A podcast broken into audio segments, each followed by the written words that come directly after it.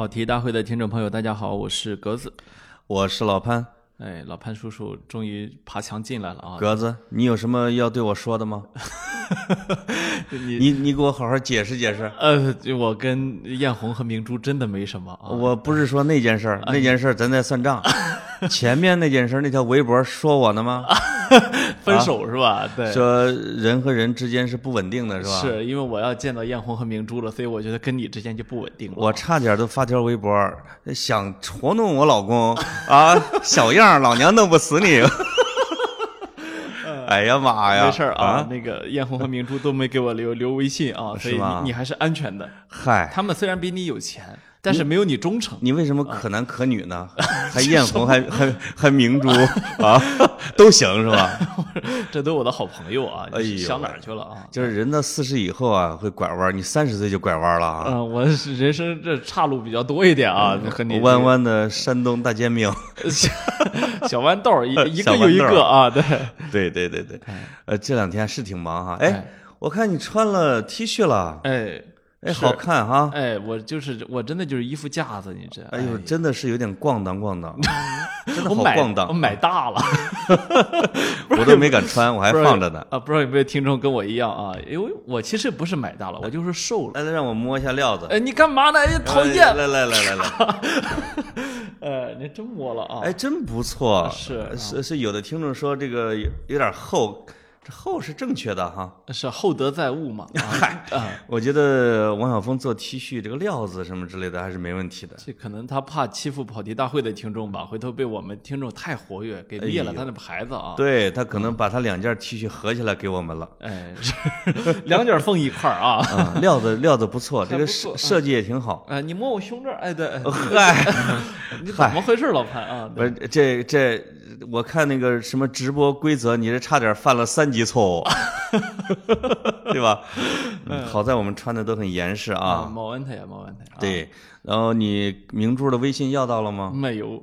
怎么的了？我之所以还在这录节目，就是因为没暴富。我跟你说，嗨，哎，嗯，送了几台空调是吧？呃，人家那词儿挺高级啊，叫做。叫做是叫有风无风，有凉无风感还是什么？哎呦，反正就是那小词儿，这有凉无风哦，还是类似这种感觉。它它有冷气吹过来，但是你听不到风声，你也风不会直吹到你，是吗？很高级的一种哦，因为那是它往后吹，哎，吹到墙上弹过来。是，这就像我们录这音频啊，我好像老有听众说我们这儿有回响啊，这就是因为我们的声音吹到墙上又弹回来的啊。对对。对对对对，就是格子呢，一直做梦都想给梦想家的这个我们这办公室啊，兼录音室给弄几床棉被窝贴墙上。哎呦，我玩命阻止，他一定要弄一大演播室。是啊，要吸音。哎，你请请问你这个声音控，你怎么什么时候弄被子呢？我主要因为我那些很高级的朋友们，他们都对设备有要求啊。啊，你看我就是。其实我们都已经迭代到一点零、二点零、六点零了啊。哎，他们的耳朵有病啊！啊，是，你不不信再给他用手机试试啊。对对。哎，我突然又想起来了，我们每月一次这个不是每月一次不是别的啊，致谢梦想家的。哎，我们我们现在还是在感谢你们又出血了啊！对。哎，你发现一个特点没？就是。疫情刚结束的时候，我们就哎呦天哪，怎么没人办公了？谁告诉你疫情结束了？呃，疫情刚刚在它尾声得到控制的时候，哎呦我天哪，你真是老校对，现在。你发现现在各个的格子间里边，这叫什么？人声鼎沸。还都不戴口罩，现在他们自觉的降低了分贝啊，因为听见咱们在录音了，吓着了。是，但是我们的隔壁，我们的隔壁的隔壁好像都是网红公司。我发现现在这个网红公司是不是很赚钱啊？就是一夜之间，梦想家这个地方全部都变成了网红公司驻扎啊！而且这个不管男生女生，这个身材都是一米八零以上，是一下子把我们俩变成了这里面颜值相对较低的一个存在啊！这弄的，好像是叫什么奥利弗由。大人国似的，从刚才从一个帅哥的胯下走，胯身边走过啊，差点走人家一胳膊肘弯下边啊。是我我上一次上星期咱录的时候啊，我跟老潘说，哎，这个姑娘好像跟我个子差不多。老潘说比你高一头，哎，真的是高一头啊，是，而且还没有穿高跟鞋。呃，对啊，很低调啊。就是呃，所以我觉得梦想家可能实现了产业迭代，挺好的，欣欣向荣。新经济，嗯，叫新就业形态啊，什么都有了。呃，也可以预告一下，未来的那么两三周，要有一天啊，我们要邀请梦想家的创始人。哎，我们该邀请人家了。再不邀请，那租租期又到了，租期又到了 啊，说不定聊得好，又给续一年呢。是再续上啊？对对对对对，而且这个梦想家的创始人小鲁。叫小鲁的，一般都不得了哈。那是咱们这期很有故事的。咱们这期先跳过去吧，咱们不要不要再谈梦想家了啊。哦，这是个预告，是只是一个预告。我们完成我们的 KPI 了。我们这期有正题的。呃，这期正题就是什么嘞？非常不正经啊。明珠？没有，我们我们这期啊要好好的聊聊一下这个制道学宫。哎呦喂，这是吧？这文化大发了。老潘，你的朋友圈应该很多人关注制道学宫，但是你不知道。真的吗？哎，就是是因为他们都把我屏蔽了，是吗？我从哎，我从头到尾从来没看到过一篇我的朋友圈里边是发他们的文章或者转他们文章的，很奇怪。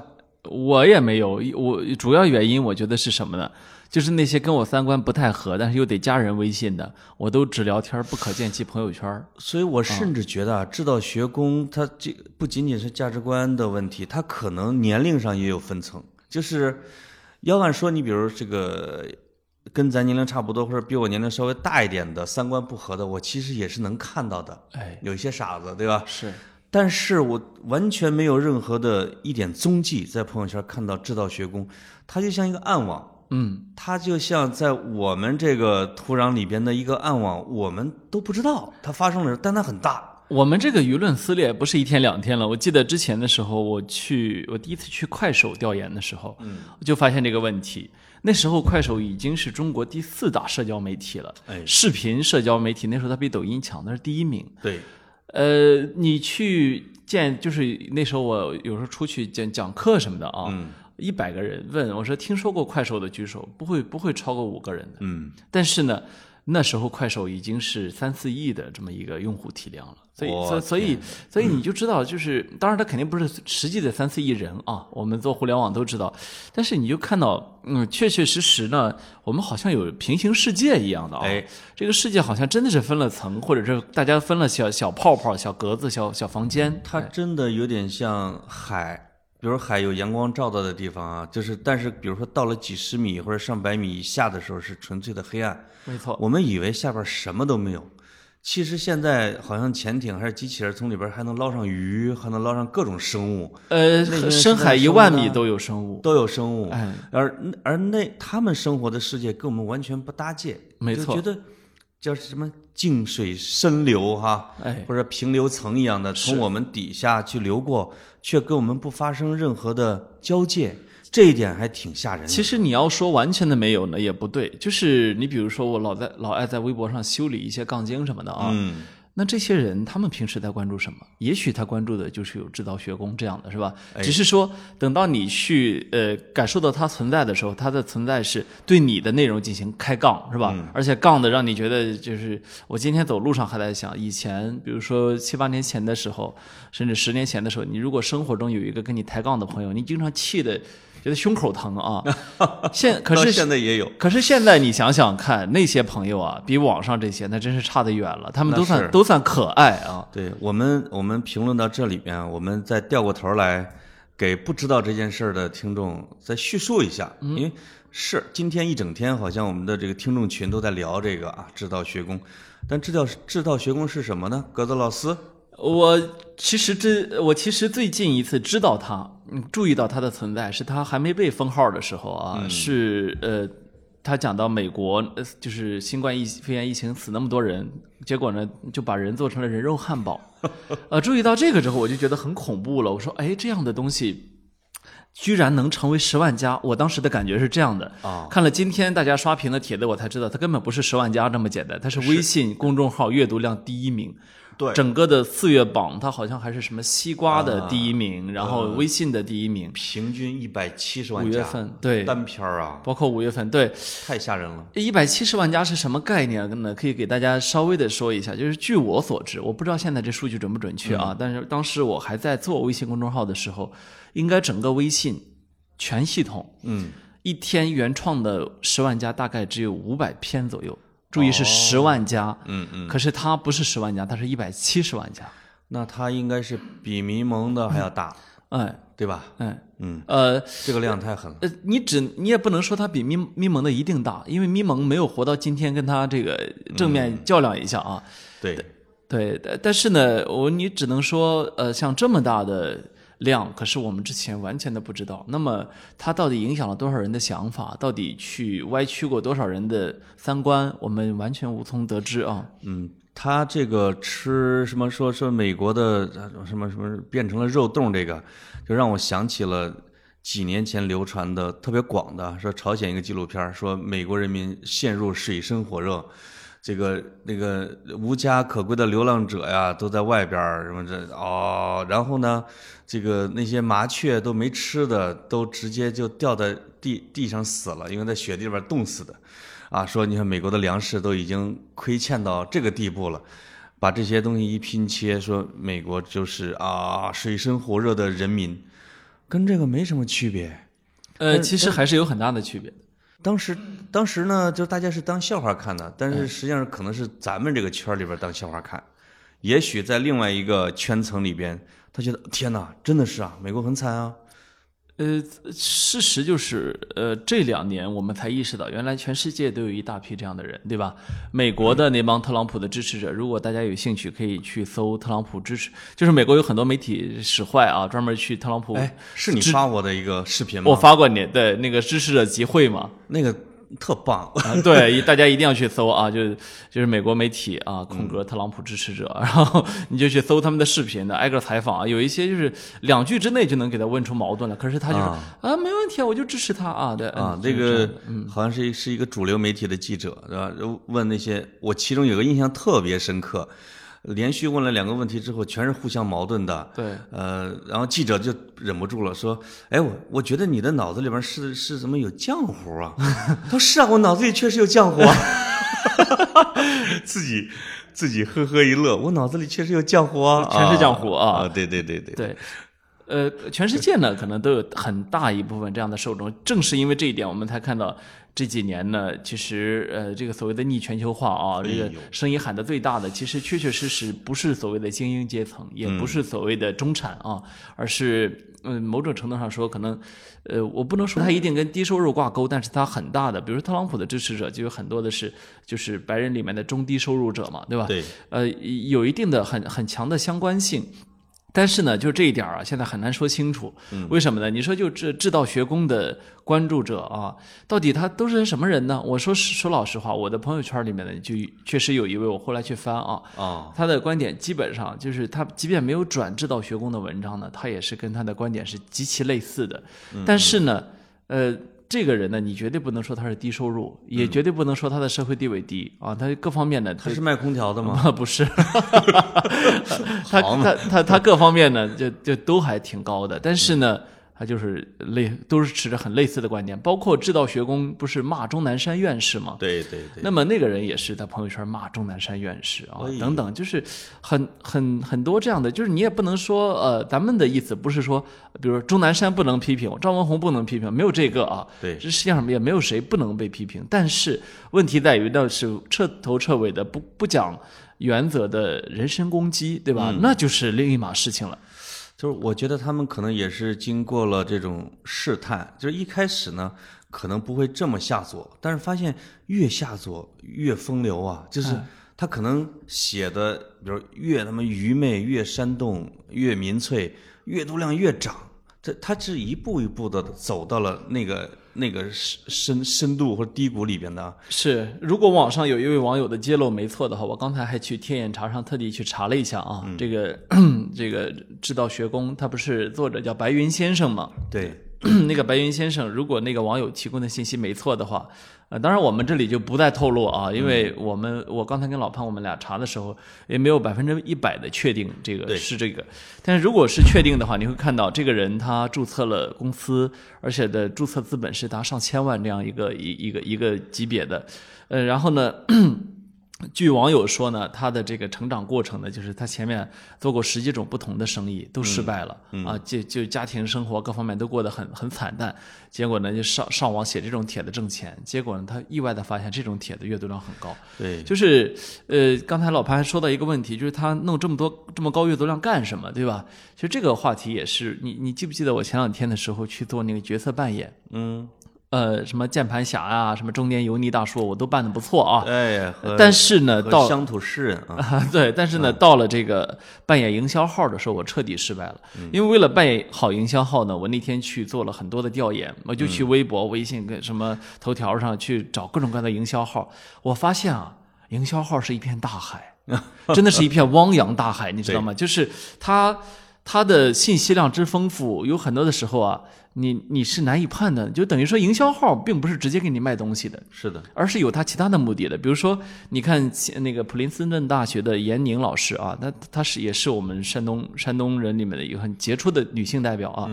呃，严宁老师呢，她就是很爱在微博上去揪出那些刻板化、标签化他的那些人。对这两天呢，他就揪出好多这样的营销号来啊，说他什么三次申请中科院院士被拒，一怒之下去了美国。啊，对对啊我们这样的人才流失还要到什么时候？嗯，然后他就会转出来扯淡。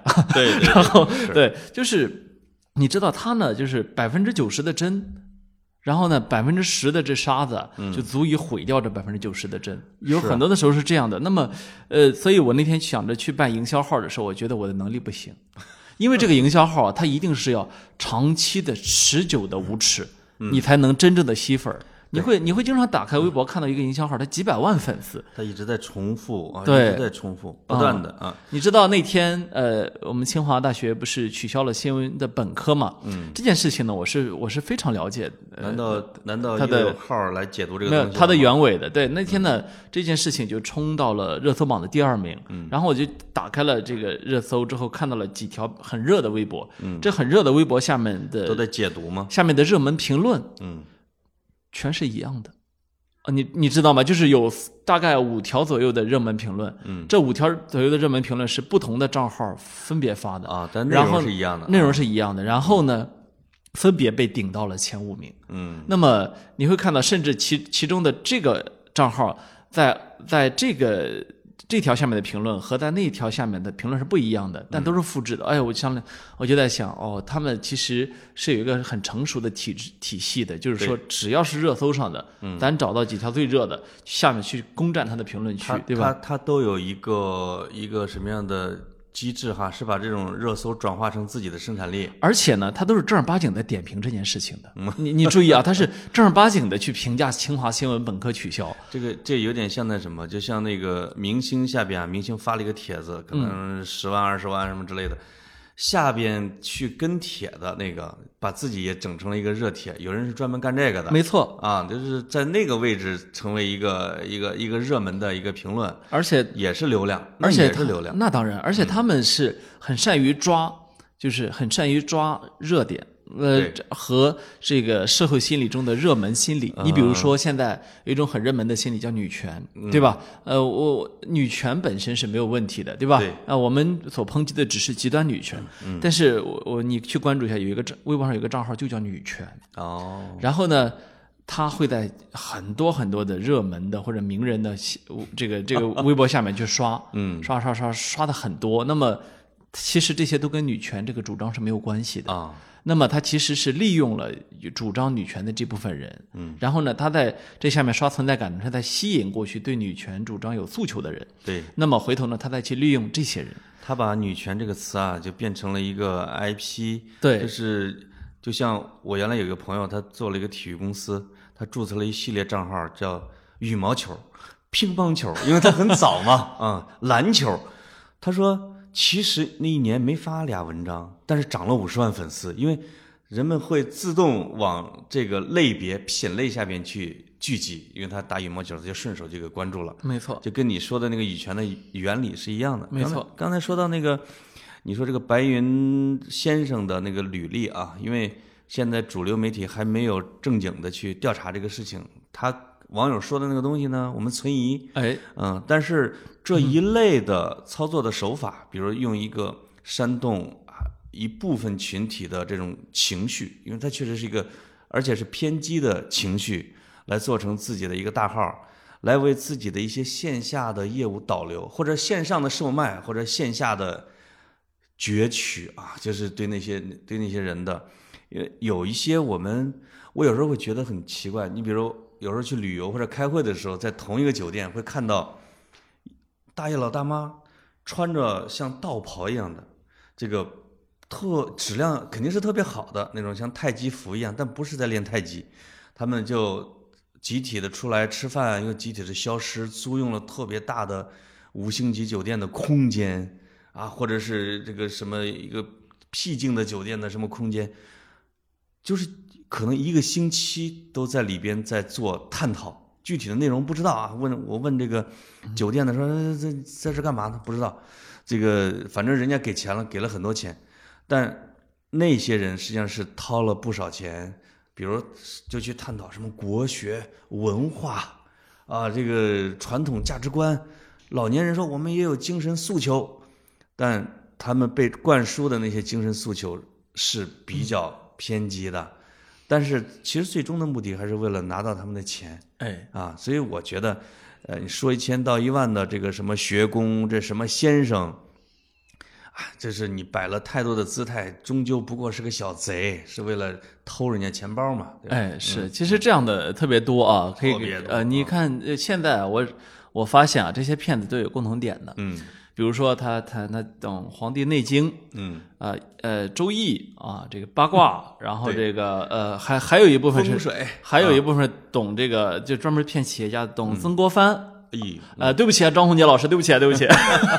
呃，那还有还有谶纬，啊，谶纬就是预测未来的那种的。是，然后你就呃，你就看不到啊，你就看不到这骗子说说他是这个这个。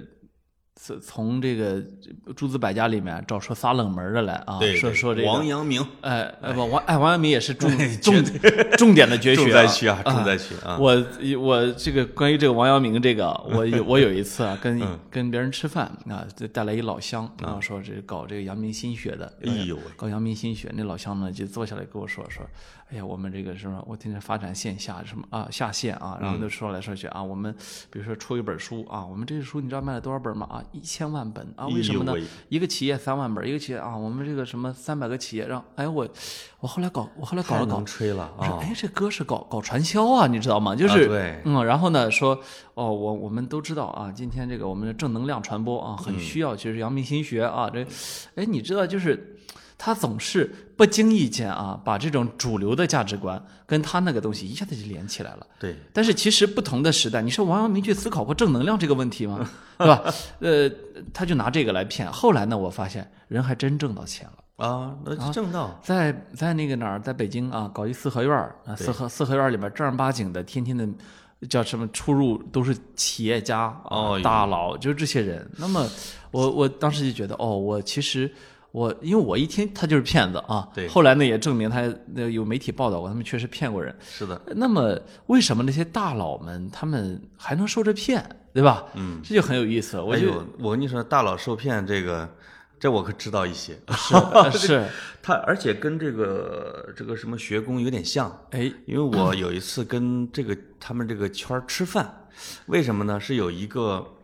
类似于也是什么中国泰的啊这样的邀请我去演讲，讲十五分钟，那个哎这是一个公开的，讲完之后呢就开始吃饭，吃饭有大概一二十个人是坐的一个圆桌，我吃饭的时候就总觉得他们对我还挺热情，他而且他们之间就以亲人的感觉相称，哎呦，就是通过这样的一个形式，从从这个泰的上把他们给转到线下。然后呢，就让他们去参加一些课程，这个课程呢是全国各地的企业家。哦。啊，以中小型企业家为主，但是呢，他们会把一些明星过气的明星，呃，或者一些这个半路失败的呃有名的企业家给拉进来，哎，作为背书。这些明星呢是不问你要钱的。啊，就是你到这儿来说不定还给你钱呢。是。啊，他们在这儿恨不得就是每一次要聚，比如说一个星期，然后回去给你发很多的资料。这个你回去下一趟再来，这一个星期里边你要穿统一的衣服，每天你你你你要呃吃完饭的时候要，比如说类似于要心里面要默念哦，啊，你上课的时候大家要共同的教材，要共同的去朗诵一些东西。有的人在一两天之后就直接就呃就开始泪下，就接受到了这个信息，是是，说我以前挣那钱都白活了，都白挣，我没有为国家做贡献啊，等等等等等等。这还算是一个很好的方向啊。我跟你说，这就是刚才你说的正能量学，就是以前偶尔也会有人做冒头的啊，就是不正能量的或者其他的三观特别不正的那种的，后来全都他发现很快这个事情不可持续，哎，我还是要顺着大树走，嗯，要么就反美，要么就正能量，要么弘扬中国传统文化，哎，啊，要么等等等等，就是说啊，他其实呢，他去找到了社会中就是大家还是普遍认可的一些东西啊，比比比如说这个主流在宣讲什么，然后呢，他在这其中啊悄悄的反动，这个叫对吧？这个叫带偏，你知道哎，吗？他悄悄的就给你把你带沟里去了啊，就是拐了拐了，哎你本身骑着自行车是奔着一个正能量走的，哎他说来来来来来，你骑着给你带沟里去了，你比如说，我们的普通老百姓可能有很朴素的，就是很反感美国对对我们的这种制裁，对吧？嗯很反感美国这两年不断的想去对我们施压。他利用这股情绪呢，他就能够说出来，就是美国这个抗疫抗疫不力啊，都到了什么份儿上呢？哎呦吃人肉汉堡。呃，当然说真的，我也认为呢，正是这篇文章这么过激呢，才让他自己作死了，是吧？啊、如果没有这篇文章，可能我们都还不知道他。太肆无忌惮了。是腾讯腾讯官方可能也没有说是下定决心要处理他啊。嗯，被举报的太多。可是这一篇就是一下子破了圈儿。本来呢，他们在他们那个次元壁里面活得好好的啊，嗯，但是呢，因为他他太肆无忌惮了，他真的觉得无无所谓了，我觉得他就可以我觉得有些人在操控别人的脑子方面啊，就是是没有底线的。嗯，他他你越听话，他越蹂躏你的脑神经，没错，他越自得其乐。哎哎，我再他妈写的再坏一点，再脑残一点，看你上不上当。哎，怎么还上当？他就是甚至有一种挑战自己的乐趣在里边。没错，这个太坏，这就就像很多的骗局啊，这个有一些八九十的老头儿，什么被一些什么呃网友给骗了，然后恨不得卖房子把钱，说两天之内打了好几十万。说那个女的，后来我看那个什么警察问的时候，女的说：“天哪，我都害怕了，他这给我塞钱塞的，我拦都拦不住。”哎，啊，就就是有时候这个人的判断力是是什么呢？就是你你你你你再低估他的判断力，他事实上比你低估的还要低，哎，这个就可怕了。没错，没错啊、就是大家也千万别觉得这样的骗子已经没没了啊，这样的骗子多多得很。就比如说，假如你正在收听这期节目，然后你用的还是喜马的话，你上首页，你很你会永远看到有一个骗子在那儿，对吧？所以我们倒是呃不会，咱们节目不会被封杀吧？啊，没关系啊，是不是封封杀就不干了啊？呃，这个人是不是骗子呢？我觉得呃会浮出水面的，因为已经有人开始讨论。比如说，他是一个什么前无古人后无来者的大学者，他还是一个江湖术士。是是，进行到这个程度的时候，就是一些奇葩的言论再出出来，围观的人越来越多，他成为一个娱乐的时候就破功了，哎，对吧？是。小范围装逼是可以的，装大了一定会被戳破的。是有时候吧，这个你是成为这样的大师吧，你就得欲戴王冠，必承其重。你这开始骗人这一套之后啊，你说很难拿捏这个尺度啊。你说我只骗三十万人，这个很难做到。对你说吧，你能骗三万人，就能骗三千万人啊，他是这个样子的。他可能进入了那个气场之后啊，他把自己当成了一个教主，他也神化了自己，我说什么都行。就是他他真的，我原来我没那么，中已经没有尺度了。原来我没那么 low 是吧？哦，啊，原来觉得这么多人给我点赞呢，我的妈！啊，原来觉得自己长得丑，后来发现这叫仙风道骨啊。就是就是他们以及比如八九十年代的牟其中老师啊什么之类的，让我想到了，其实现代还是有江湖。我们经常说江湖已经消失，说古代的卖狗皮膏药的、拐卖孩子的、什么什么卖艺的，还有各种仙人跳的。后来，咔嚓一股脑不是都给洗了吗？实际上，江湖啊，可能是永远存在的。这个江湖往往是跟骗术是联络在一起。嗯，那它只是插上了现代的翅膀，哎，互联网的翅膀、自媒体的翅膀，但它用的原理还是一样的，哎还是大力丸的卖法嘛，对吧？啊，就就人还是人嘛，是吧？是啊，是啊，嗯，就你你看现在现在的这个直播卖货，不就是原来有电视购物是吧？再往前有满大街叫卖啊，哦是的，一直都是一直都是这套原理，它没有特别大的变化。哦，所以就是人不管插上了多么厚的翅膀啊，穿上多么厚的盔甲，有有很多人的脑子其实是存在在史前时期或者前现代的。这个我现在有一点悲观的是，他不是说暴露了，他不是说这些人以前什么什么暴露了，而是你会发现，经过了互联网的很多的这种信息的洗礼之后，他们会下降的。而且呢，是你以为信息会信息越多，人会越明智啊？是其实后来发现不是的，是信息越多呢，会会造成越多的信息茧房。对就是说，它有它越多的信息，它会给它支起一个很很厚的防护网。你看，网上跟我有相同观点的有五十万人，嗯，有一千万条信息，那么我还有什么不安全感呢？我还有什么得不到共鸣呢？对吧？你看我以前也许在线下的时候啊，我这个我认为我练《黄帝内经》我能活一百八十岁，可能就我自个儿这么想啊。对一到网上发现，哎，不是，不止我这么 想，我还有道友，而且呢，我还有这个可以学的师傅。是啊你看这个人啊，秃头长胡子。啊，一身道袍，他研究了一八辈子啊，那不是八辈子，从他老从他祖祖祖爷爷开始啊，那个他们他们家就研究《黄帝内经》的。对，OK，这从这里开始呢，所有的批判、所有的思考都被这个所谓的光环给掩盖掉了。嗯其，实这是普通人思维里面很大的一个误区。对，就是直到今天呢，就是我们这些这些圈人，包括我们俩的圈子里的人，其实也有很多是这种情况，就是很容易被光环给盖住。你比如说，啊这个疫情期间就有就有一个，我给大家举个例子，有一个诺贝尔奖得主，嗯，诺贝尔生理或医学奖得主嗯。说这个病毒是人造的，对。呃，是这个为了是为了这个对抗艾滋病啊，然后他说了这么一套，那么我就看到我微博上关注的好几个人啊，这是我认为水平还不错的，都转发了，第一时间都转发了。那么其实后来呢，饶毅老师就首都首都医科大学的校长饶毅饶毅教授，他就专门出来说说这是个骗子。这个他的诺贝尔奖不是假的，啊，但这个人早已被国际学术界唾弃了，以至于当年上海交大要引进这个人的时候，啊，饶毅教授专门去发过一个函，就是直接就公开的反对，反像看到那个了反对国家拨款，就是引进这个人。嗯，那么呃，其实你看啊，我第我第一时间呢，我我我其实对这个人对这个人是非常反感的。嗯，我没有再看到饶饶毅老师这个什么之前，因为什么呢？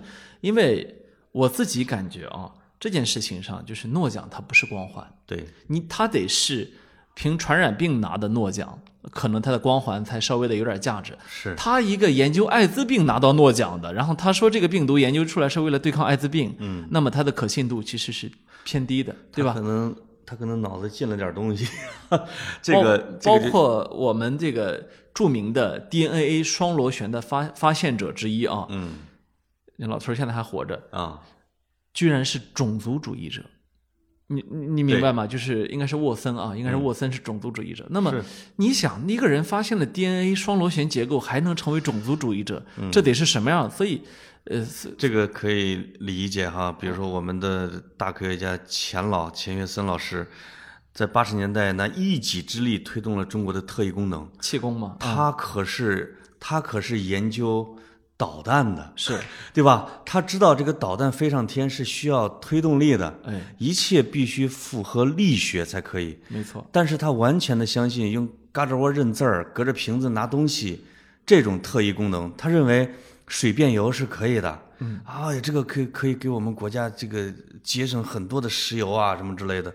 那这这你你会发现啊，你再大的科学家，一旦离开离开了你自己就擅长的那一点点的小的领域，你可能是一无所知。但是呢，让我觉得很恐怖的是，沃森他研究的是 DNA 的双螺旋，嗯，那么也就是说，等于是研究的是人最最本源的、最微小的那个那个组成部分之一了啊。哇，他他这个欺骗性会很大。对他，他居然能成为种族主义者，而且呢，死心不改，就是不改。他是他是种族主义者的大 boss。嗯哼，都说他都说了，对吧？你一般人还真反驳反驳不了。对吧？他是研究这个的诺贝尔奖获得者。哎，说还有比他知识更多的吗？他都这么说了。没错，所以呃，我我觉得，我觉得这个地方对于普通人来说，这是非常麻烦的一件事情。就是你在信息的甄别上，我觉得我一我这我之前一直强调一个词叫媒介素养嘛。嗯。其实现在还应该更强调一个词叫科学素养。是。就这这两个素养其实是。齐头并进的，就是你发现，如果你有很基础款的科学素养之后，很多事情你是可以自己做出判断的，对吧？自己做的判断，就比如说很简单的，我们举个例子，就是疫情期间那个所谓的双黄连一夜脱销那件事情。嗯，没错，它的发布信息是呃上海病毒所，然后呢发布的媒体呢是新华社，对吧？呃，那么。他一下子发出来之后，大家迅速的开始排长队，也不顾社交隔离这个纪律啊，就开始去抢。那么其实就有一个问题，就是一个药物如果对一种病要有效，它在现代科学里面它需要经过什么？大型临床实验。嗯，就这么一点。那么大型临床实验就不可能在那个时间完成，对吧？所以，所以你它如何证明它有效呢？就这一点怀疑，如果大家都动了这一点脑子，就不会受这个骗。这里边还有一个问题，就是说从另外一个角度看呢，就是这个上海什么什么研究所说了这么一通完全完全违背科学精神的话，竟然没有看到最后他为这个谎话所负的责任。你不知道，我在微博上。批驳了这个之后，居然有一个我的，我上次说过，我的长期关注者也是他们所的员工，直接来骂我说你不懂就别说。我心里想说，这就是科学最好玩的地方，就是你是一个生物学界的专业人士，但对不起，你并不霸占这个学这个学科的原理和道理。是的，我们全人类共享它。嗯，呃，这也是很好玩的事。有一次我记得我指出那个，呃。嗯嗯，美国现在正在做那个 mRNA 的疫苗，就是那个关于新冠的。对。那么呃，就是有一个很很大的医院的啊，很大的医院的，应该是危重症那个呼吸科的主任，他就他上上我们很大的媒体说啊，说这是不可能的，因为美国没有没能拿到，除非美国提前拿到了病毒。对。那么其实呃，就新的技术，它并不需要拿到那个病毒，嗯，就只需要知道序列就可以做到了。对。我指出了这一点之后，居然啊，居然。呃，恼羞成怒，没有微微博的 CEO 转了我的这一条啊，你知道下面是几百条骂我的，骂我的都在骂什么呢？说呵呵，这年头媒体人真的什么都懂，他怎么不成为中科院院士？哎，你知道到了这一步之后就很没意思了，就是说，呃，他认为必须得有一个中科院的院士才够资格反驳那个人，那么他其实就不认可的就是科学的素养是非常基础的原理的，而科学。这个是我们从五四一直追求到现在的这个东西，居然对他来说其实是一个很遥远陌生的事情。就是说，一个媒体人就不该掌握科学素养。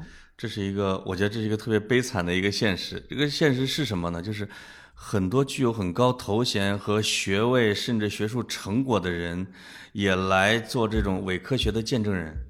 这个呢，这是这，我觉得这是现代社会所有人都在发言的时候的一个。一个独特的现象，它跟古代不一样啊。古代就是每一个领域少数几个人在发言，这个就是大家互相发言，就是我我我对你的领域，你对我的领域，甚至我对我的表妹表弟的偏门领域，我都可以以我的身份来说话。你会发现，这个信息不仅仅是杂乱，是是真假掺到了普通老百姓完全没法分辨的一个地步。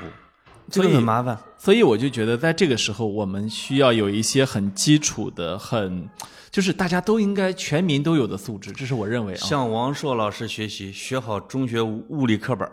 王硕说了，这个与这个世界上所有的事情，不就是中学物理吗？呃，那所以呃，就是对对我们来说，这件事情就很麻烦。就是很多的时候啊，我觉得很多人啊，他的心是好的，他是向好向善的，嗯，但是呢，确实呢，信息把他给带到。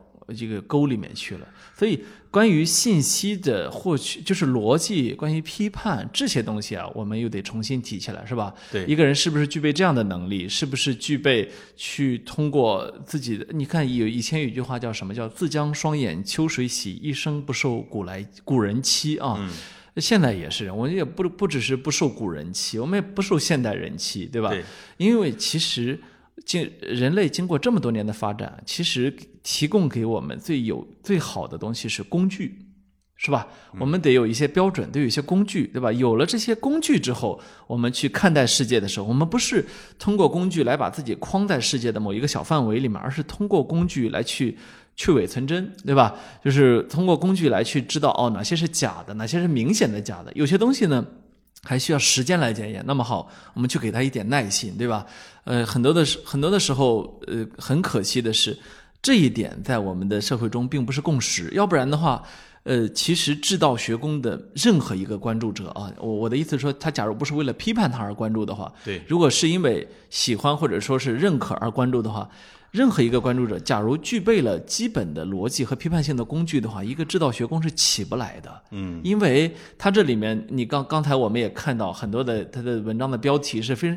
你一看都知道是假的嘛，是吧？你从标题就是假的，何况你到里面说，呃，再一看具体的啊，很多时候完全是什么出国是一种是一种精神的贫贱啊，你你出个国都成为精神的贫贱。呃，多个多个国家的国人都想回归中国啊，就是这种明显的，你就觉得是非常低劣的谎言，只要出具常识就能分辨的，它可惜都没有。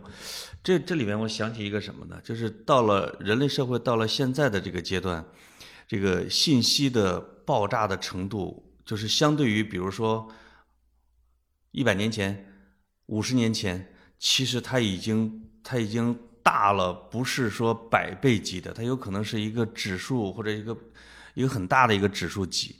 比如说啊，以前沈从文写一个小说叫《边城》啊啊，或者《长河》呀。他写的萧萧，主要当时的就是湘西的那些人，那些人呢是没有受过，比如文化的熏陶，没有外边的信息，他就描写了他们的美，因为他一切就是凭着他的自然本真在行事。有时候我会在想，如果把萧萧啊他们给整到这个翠翠潇潇给整到现代社会里边，你把现在这一股脑的。核武器般的信息炸向他的头脑，以他都没上过学的那个脑子，他是完全没法分辨的。是的啊，你只有你真的是只有不断的去学知识，掌握分辨的工具，你才可能勉强来对付现在的社会。我觉得像格子这种，因为你你在这个信息的海里边啊，天天是负责挑挑拣拣和分辨的工作的，能做到这一点。一个很大的难题是，其实是可能大部分人，我们中国人，都没有这样的一个能力，或者没有这样的一个环境去做到这一点。这这是我偏悲观的一点啊。我说起来啊，我都不怕你笑话。嗯，我刚上大学的时候呢，我还被极端思想吸引过。哎呦，那时候我很非常，我不说他的名字了，嗯，非常极端的，不是非常频繁的上一个极端网站，就老去找其中一个人的文章。为什么呢？因为我刚上大学那时候，你想我也是张白纸，对。我从理工科是吧，嗯，考进一个综合性大学。当然，这是我直到今天为止我最感激的一一一点，就是我选择了一所综合性大学。那么，其实自己完成了通识教育，对啊，这这个是非常非常重要的。这如果我们的听众里面有家长或者有非常年轻的小朋友的话，我会特别的建议你，去呃上大学的时候一定要选一所综合性的大学，哎呦，一定要去。完成你的，如果当然有些孩子啊，你比如说北京的孩子，嗯，人家上的是这个所谓的北京四中啊，然后上的是啊，就就是呃好好的学校，那么可能人家的通识教育在高中就已经完成了一部分，对，这是我觉得很很很好的一点啊。那么 我是觉得，你看啊，我就是个很典型的例子，我是真的被他骗着，因为他说的都是没有一个骗子跟你说我要把你带向地狱的，他都是说。我们是向好的，这个好呢，我们为了哪个好，那个就是对你首先你心中啊，你你如果是一个对未来有追求的人，对于明天有追求的人，你肯定是会被这些美好的词儿给吸过去的。是的。那么当你吸过去之后，他悄悄就把你带沟里去了哈。然后我记得印象特别深，他那时候还提了一个想法啊，说我们要去炸平这个喜马拉雅山，炸平了之后呢，呃，这就是然后这个以及我们把这个呃我们的黄河叫三江源嘛，对三江源的水啊，怎么着让它去把这个新疆的沙漠给变成良田？对对那么中国整个中国会增加一半的良田。哎，你知道吗？就是这些东西啊，这真是他可真是太有诱惑力了。呃，哎，你说他的目的是坏的吗？他的想法是说我们要中国要增加一倍的良田呢？他说的炸平，呃，他是是，他可能是这样，就是把喜马拉雅山开一个大峡谷，没错，然后呢，让印度洋的水汽，呃哎从喜马拉雅山的南麓吹向北麓，是这个水汽丰盈呢，就可能就一直就到了新疆。哎，从道理上也是可以的。我最近这两天啊，也在研究这玩意儿。坏了，老潘你也受我在研究什么呢？我在研究是怎么让新疆里面有水。哦，这让新疆的沙漠变成了绿洲。嗯，我就看各种各样的这种文章，其中有一个是要从呃这个大海，是就是从从渤海啊，嗯，一路向西，说哎呀远了点儿，三四千公里啊，而且要而且要实现这个海水的淡化。这个技术呢，这个这个路途有点太过遥远，他们就后来想了一个办法，是弄一大管道从巴基斯坦。巴基斯坦连着印度洋，印度洋那儿在印度在巴基斯坦的跟印度洋的海边建一个这个海水变淡的这个这个加工厂，然后把淡水呢用管道从巴基斯沿着巴基斯坦啊，就一路这个通过跟中国的交界处就引到了新疆。哎呦，我说这个三千多公里嘛也可以，只要别路上有谁拿锤子把这管道给夯一下子啊。哎，你看他这件事情呃要怎么去反驳这个观点呢？就是我，因为我受过这骗啊，哎呦我十几年前就受过这骗了，所以我我四十岁之后才上道儿。嗯，所以 对你咱们算道友了啊。对对对，呃，其实非常简单，就是呃，当你在地球仪上去想象这件事情的时候，可是可以的。但是当你在地球上去干这件事情的时候，它是个系统工程。嗯，它的系统能系统到什么份儿上呢？呃，对是地球生态的影响有考虑过吗？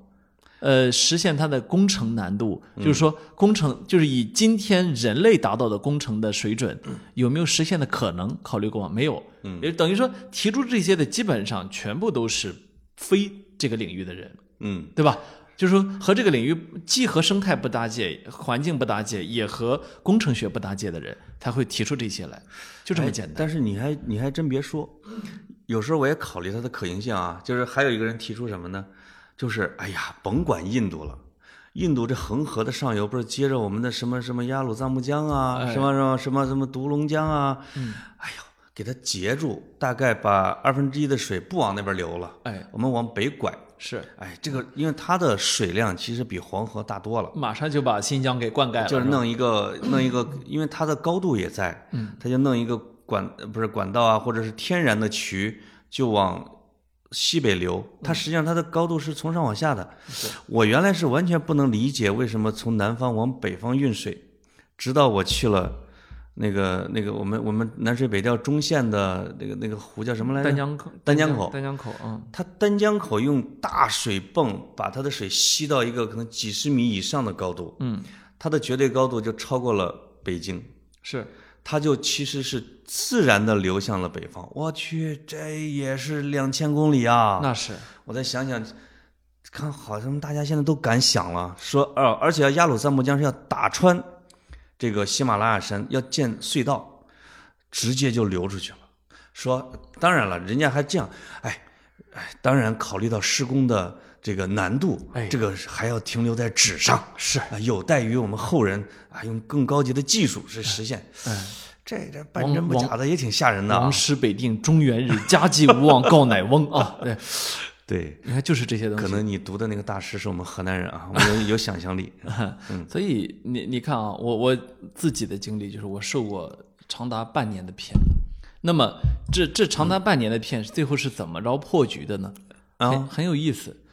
我在大学里面，这不是说通识教育嘛？通识教育，然后那些老师们啊，呃，印象比较深的有历史老师，然后这个有很多的其他的讲座的老师，就是经济学的老师，哎，他们不知不觉间把工具观教会了我。嗯，然后我这个因因为那时候你刚上大学，你其实是在思考人生的嘛。他们是不是教你炸开喜马拉雅山得需要多少当量没有没有炸药？从来没有人直接回应过这个问题，因为我没有问过他们这个问题。对但是呢，我觉得是那段时间把批判性的思维给训练出来了。哎，然后你当你在思考这个世界、人生这些大问题的时候，你不经意间你去去去反躬自省，哎，这人说的有问题啊。哎，这是你本科阶段还是研究生本科阶段？本科本科阶段，啊，就本科阶段已经把自己搬回来了，啊对吧？哎，你这人说的有问题啊。嗯，他的问题是什么呢？那时候还不太清楚，但是觉得他已经觉得他有问题了。嗯，慢慢慢慢慢慢把自己掰过来之后，我后来就意识到，哦，这个人是个十恶不赦的人。那为什么十恶不赦？后来啊，他又出了很多的新闻。嗯，他的后来的新闻我都关注过。那基本上，你比你你再说一条新闻，我猜猜他是谁？我我怕听众猜出来啊，那个猜他现在很难猜，不是猜出他来有问题吗？呃没什么问题，我就是、啊我就是不想招惹苍蝇啊。啊，但他毕竟是你少年时期的偶像啊！那不是，那不是偶像，只是当时他影响我很深。天哪，所以，所以我我是从自己的经历呢，我感觉呢，其实人人都可以在在我们的真正的呃科学的素养、科学的思维啊，然后批判性的思维里面去获得自我的救赎。嗯嗯，我是有深深的这个想法的。还是你们年轻人乐观的，我这种中老年人已经不是很乐观了。其实我是觉得，你再再强的自我的修炼呀、你也扛不住有时候大规模的信息的轰炸和淹没。我倒没觉得说我比你乐观，嗯，我只是觉得如果要突破这条这就是这个困境的话，对，这是一条可行的路。就是说，我也没觉得大家都能学会一些。其实有时候我甚至想，听众里面啊，我能影响个三分之一，我都觉得不错了，你知道吗？就是。咱俩有时候自己看评论也会被有一些听众给气着，说实在的啊，你会觉得哎，挺少，其实比例很少。很小很小，咱们的节目已经算很小的，但是你还是会看到哦，这个听众，比如说我打开他的主页，发现他其实分享过很多次我们的节目，那当然了，你会心里想，挺悲哀的。在拉黑他之前，我心里会想，哎呀，其实不知道你这些期都在听什么你么知道吗？有些听众为了怕你拉黑，啊？就偷偷给我发私信，说我听了，我听说格子老师这个喜欢拉黑人，我还是在这儿跟你探讨探讨吧。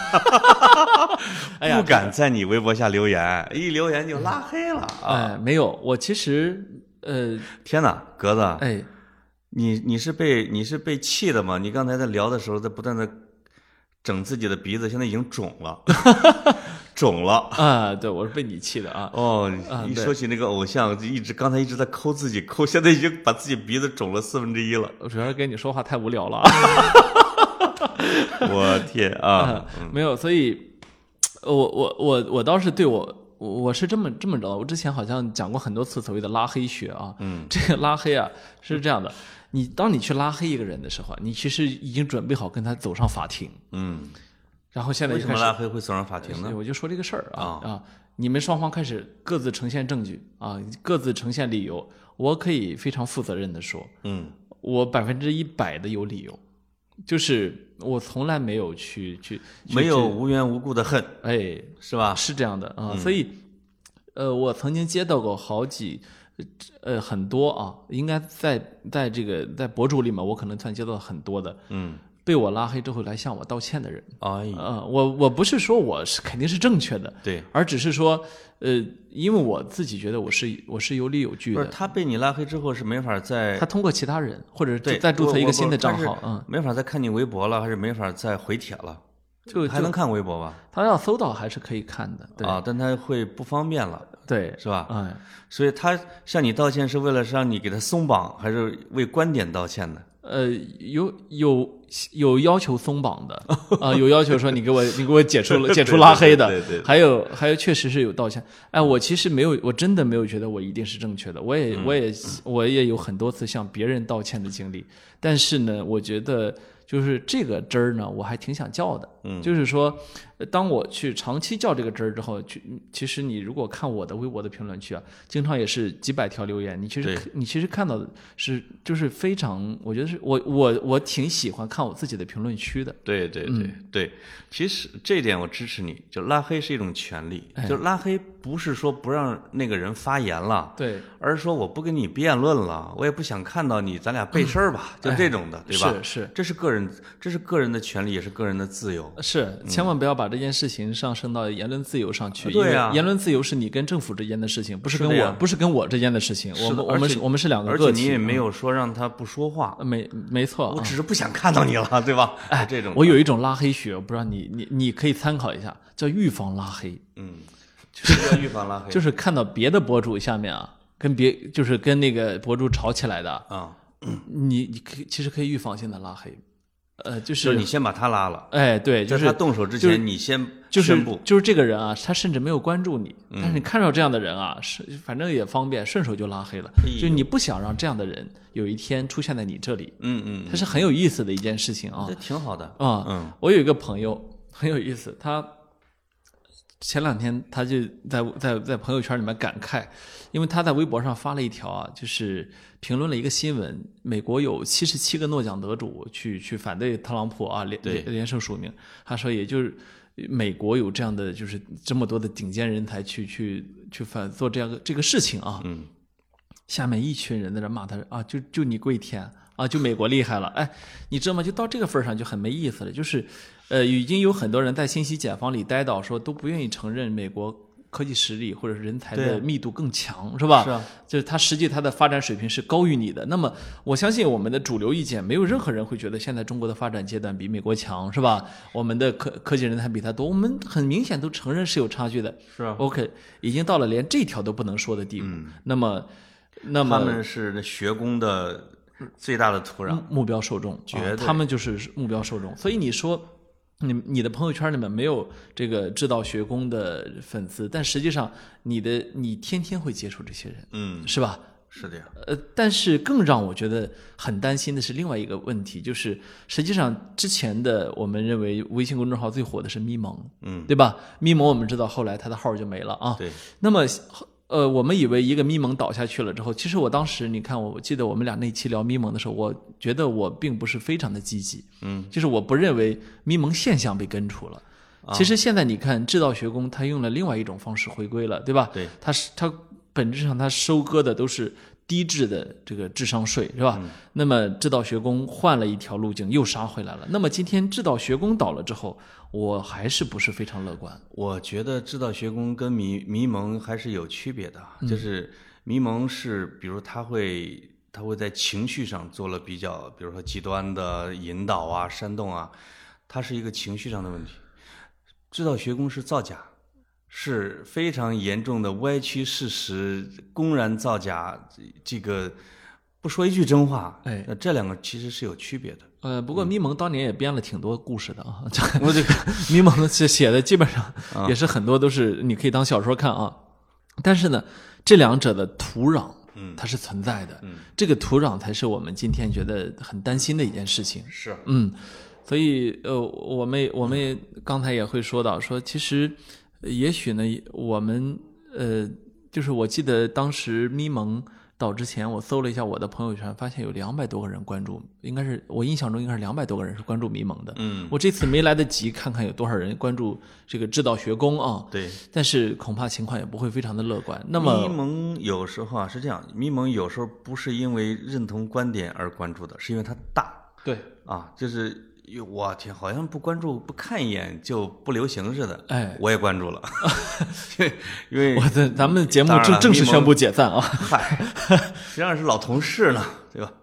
我们我们那我们原来那老同事都可厉害，还有什么？还有那个那个那个瑞丽贝卡、咪蒙，都是创业典范。哎，嗯，是从创业角度来讲的。是，呃，其实呢，我倒我倒没有觉得说关注个什么你就怎么着了啊，对，被打这个标签了，我觉得也没也没有什么必要。但是呢，就是这么长时间下来啊，我还是觉得有点灰心。嗯，这个灰心就在于你发现，你总发现这个这个所谓他们生存的土壤，这个土壤的这个底线吧，比你想象的还低，是对吧？你总觉得。那个已经够奇葩了，结果后来出了一个更奇葩的，嗯，怎么办？怎么看？不知道。是的，是的，是的，而且他被干掉的理由是那么多人的举报和投诉，而不是说他一直在传播这样的观点。哎，啊，这这个我是觉得下一个制造学工还会出来，一定会的啊！而且有一些在潜藏着、在默默的发大财的那些人，在摆弄着我们的中老年人的思想的那些人，是到现在还没出来。是更让我们觉得呃这个有点灰心的是，这些这些办这些号的人，他从种种的迹象来看，他自己根本不信这玩意儿，对吧而？且他有可能开一个这学宫，甚至另外一个就弄一个特别特别特别三观特别正的，就是哎一切为了营销。两边儿它都是可以收割，就是你会看到所有的这些号背后都有就是一个公一个甚至多个公司的身影，对吧？哎有？有的已经做到了几百个号。对，就等于说他们唯一的信仰是钱，嗯是吧？他们唯一信仰的就是钱，那么其他的都无所谓。所以嗯到这个份儿上之后，你就觉得哦，他们并没有真的信什么，也没有真的想推动什么。是的，他真正想要做的就是把自己的日子过好。但是呢，这些人呢，从来没有想过的是。我不知道他们有没有想过啊，但是他们从从来没有去为这个方向努力过的是，哎呦，一个更好的社会真的是需要大家共同去促进的。对，他就他们就看来没看过郭德纲的相声。郭郭德纲经常在说相声前面来那么一句什么什么什么什么父老乡亲能容我，不使人间造孽钱啊。那郭德纲还知道这个是靠说相声啊，是靠自己的手艺，不使人间造孽钱呢。他这个就使的是人间的造孽钱。没错啊，嗯，那所以我们只能寄希望于我们的每一个听众啊，能够成为你身边的意见领袖，对吧？我看张宏杰老师很有意思啊，他闲着没事儿就会就会在微博上去吐槽他老舅啊，他老舅有这个几乎所有的观点都可能是制造学工这种类类型的啊，然后他就怎么去帮助他老舅成长起来啊？结果他说，半年前刚刚把关于朝鲜战争的跟他老舅普及完啊，最近发现观点又是原来的其实只是给张老师一个面子，哎。呃，老舅根本就没信他那一套。对。老舅说：“你看，嗨，我就给他一面，假装认同，对吧？啊，他老舅动不动给他干仗啊！哎，改天我们把张老师请来聊聊他老舅啊。可以，可以。哎张老师在家等着，等急了都，等急了我 给他说好几回了啊。啊，行，我们到六月份，六月份，好，因为现在进办公室也方便了，对吧？啊我们请他。哎，我们请他来这个围观一下我们周围的网红办公室啊。好嘞，好，好，拜拜啊。今天就到这里，再见。